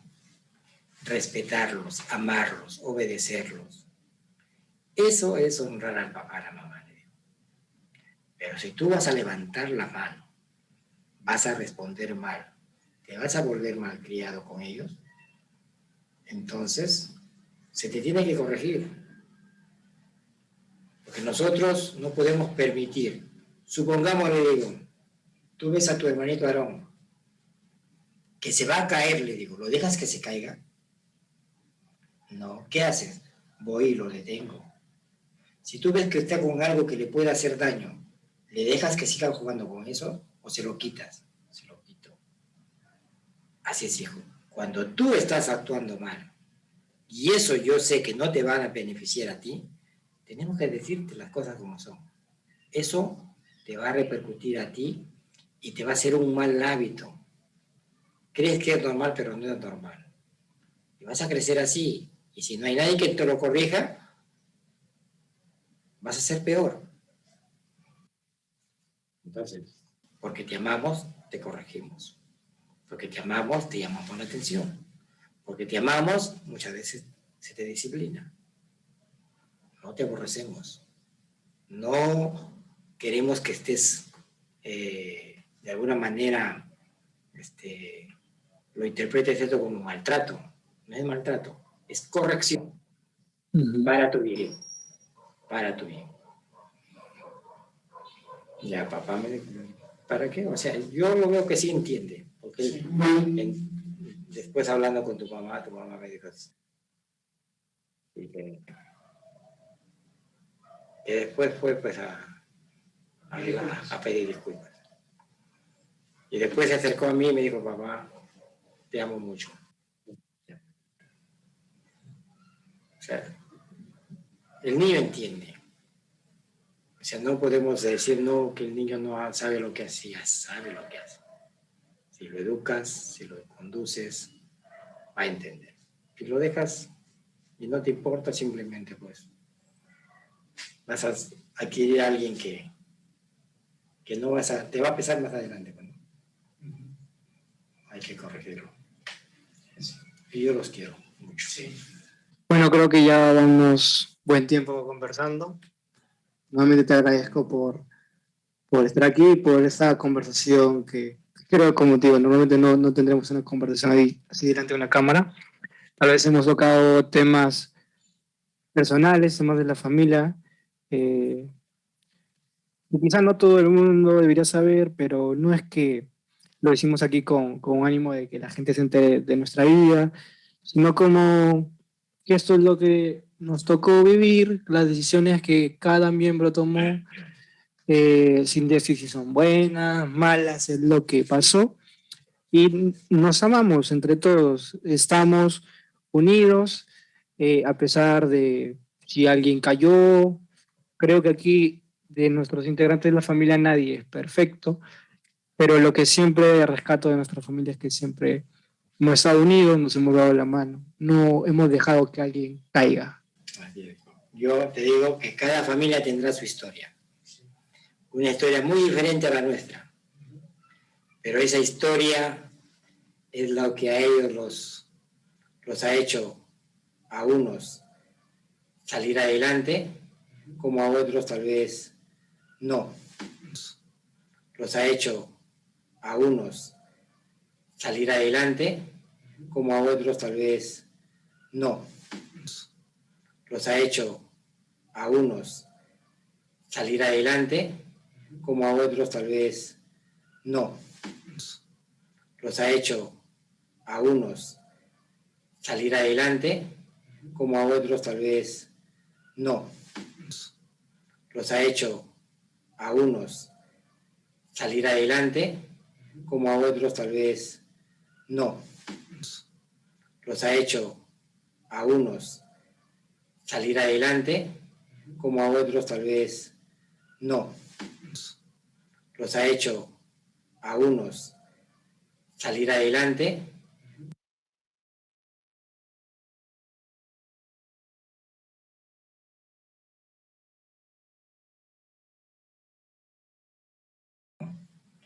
y, tienen una historia que contar a sus hijos, a sus nietos, transmitirle los buenos consejos, aún las experiencias malas, no para que las practiquen, sino para que no las cometan, no para que no se equivoquen.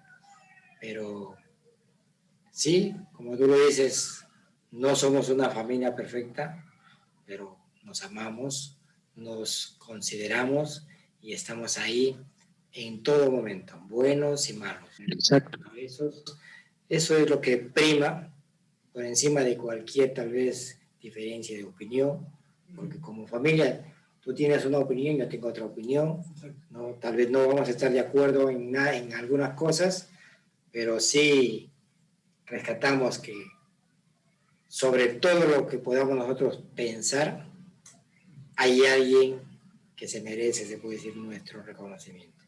Y es Dios, nada más. Nada más, es Dios. Y Él es quien nos ayuda en los momentos difíciles, el que está con nosotros en los días buenos, en los días malos. Y Él prácticamente merece nuestra gratitud, nuestro reconocimiento por todo lo que Él ha hecho, en nuestras vidas. Nosotros. Como dice su palabra, su gracia nos ha sostenido hasta aquí su misericordia, su bendición, su favor, su amor ha estado ahí para cada uno de nosotros. ¿Sí? ¿Con errores? Sí. ¿Con defectos? Sí. Pero aún así, creemos que Dios nos sigue amando, a pesar de todo. Y eso nos mantiene firmes, seguros, convencidos de que prácticamente con la ayuda de Él vamos a llegar a esa meta final que nosotros anhelamos. La meta es el cielo, donde está Él. Y es mi deseo. Deseo de que algún momento, por ejemplo, cuando nos toque partir, realmente lo hagamos con la tranquilidad de nuestro corazón. ¿No? no con el temor, la desesperación del momento, sino con la tranquilidad de saber de que hicimos todo lo que estuvo a nuestro alcance. Tal vez con errores, sí, pero no confiando en ellos. Porque si confiamos en nuestras capacidades, entonces desmerecemos el sacrificio de nuestro Dios. Y nosotros, si un día vamos al cielo, no es por nuestro sacrificio, es por el sacrificio que Él hizo. Y simplemente creer en ese sacrificio, aceptar ese sacrificio. Pues para ir cerrando, agradecer a las personas que están viendo hasta, este, hasta, hasta esta parte del video que ha sido bastante larguita, pero creo que yo bien nutrida de varias experiencias que a muchos les puede servir si es que están pasando algo malo, si es que están en un trabajo y al día ya no están, veces las cosas pasan por algo. Eh, y nada, espero que les haya gustado. Todo lo que hemos hablado aquí lo hacemos, como les digo, no lo hacemos por exponer. Tampoco creo que, al menos creo que a, a mi papá y a mí, creo que no es que nos revale, pero lo que la gente puede decir de, de, lo que hemos hablado hoy, como que criticando, creo que no, no nos importa tal vez, porque es lo que, lo que se ha tocado No lo hacemos de buena o de, o de, mala leche, como se dice. No, no nos ponemos como ejemplos para nadie. Como le decía a Benjamín, cada uno tiene su historia, como cuenta su historia, sus vivencias, sus experiencias, sus virtudes, sus fracasos, sus victorias, cada uno, de mil formas, de mil maneras. ¿no? Simplemente, eh, tal vez lo que estamos haciendo es de alguna forma motivar a las familias para que no se detengan a pesar de las dificultades que se puedan presentar, sino seguir luchando, seguir batallando. Como se dice, vivir la vida y si tenemos que morir, morir con dignidad. ¿No? Como decía el héroe Francisco Bolognesi, hasta quemar el último cartucho. ¿sí o no? Entonces, si vamos a morir en el intento, hagámoslo bien. ¿no? Para que después no nos pese de que tuvimos la oportunidad de hacer algo y no lo hicimos. Y cuando queremos hacerlo, ya es tarde.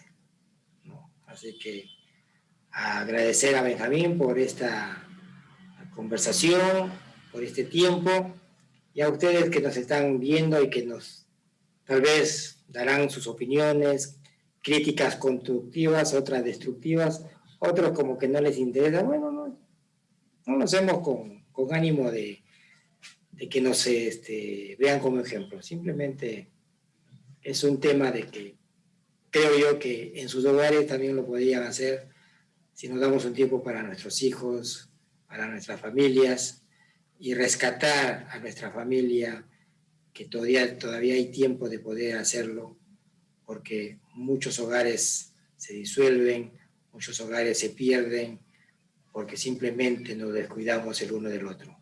El esposo de la esposa, la esposa del esposo, y los padres de los hijos y los hijos de los padres. Entonces, queremos que realmente la familia prevalezca en el hogar, se mantenga siempre unida, que se corrijan errores, que se aprendan a perdonar y que sobre todo tengan a Dios en su corazón. Así que muchas gracias, Benjamín, muchas gracias a todos ustedes y que Dios los bendiga. Había preparado algo especial como para darle siempre acá invitado.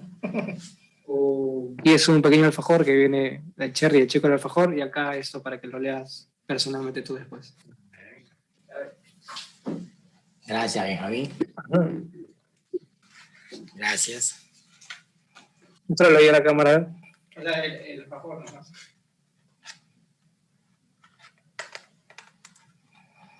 Ahí está. Un Oscar. Mírenme. Listo. Nada, gente, entonces eso, nos vemos hasta el próximo episodio. Chao, chao. ¿Qué tiempo dura? ¿Más de una hora? No sé.